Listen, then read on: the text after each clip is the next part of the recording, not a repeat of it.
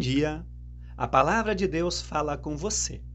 Sou Alfredo Jorge Hagsma, pastor na Igreja Evangélica de Confissão Luterana no Brasil, Paróquia Cristo Salvador, em Curitiba, pastor vice-sinodal do Sínodo Paranapanema.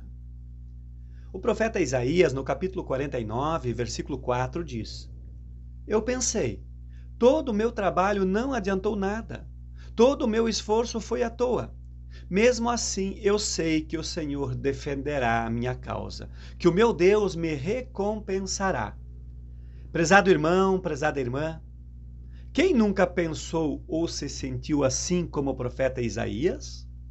Muitas vezes não ficamos contentes com o resultado de nosso trabalho e chegamos a pensar que todo o esforço foi em vão. Lendo este texto, lembrei de uma oficina de Natal com crianças do culto infantil. Uma das tarefas consistia em produzir um presépio com palitos de picolé. Algumas crianças não ficavam satisfeitas com o resultado de seu trabalho, mas logo uma orientadora se aproximava para auxiliá-la e para mostrar que ela estava no caminho certo. As orientadoras sempre tentavam mostrar que o esforço não havia sido em vão. Estavam sempre dispostas para dar razão e sentido ao trabalho das crianças. A constatação do profeta Isaías vai nesta direção. Ele percebe que seu trabalho e que o seu esforço foi à toa, não adiantou nada.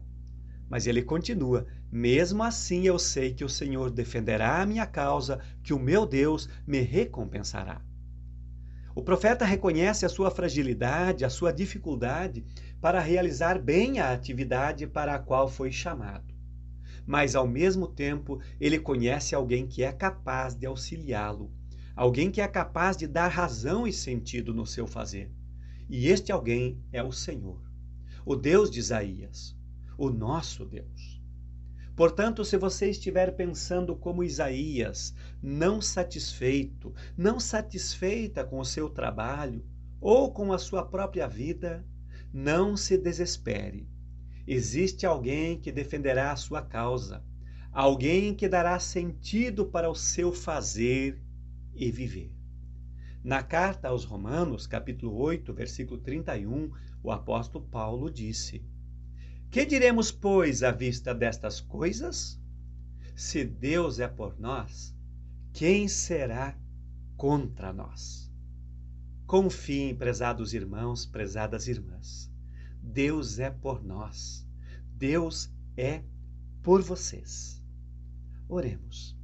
Querido e bom Deus, reconhecemos a nossa fragilidade, a nossa incompetência para realizar a obra com excelência. Mesmo assim, o Senhor nos usa em sua missão.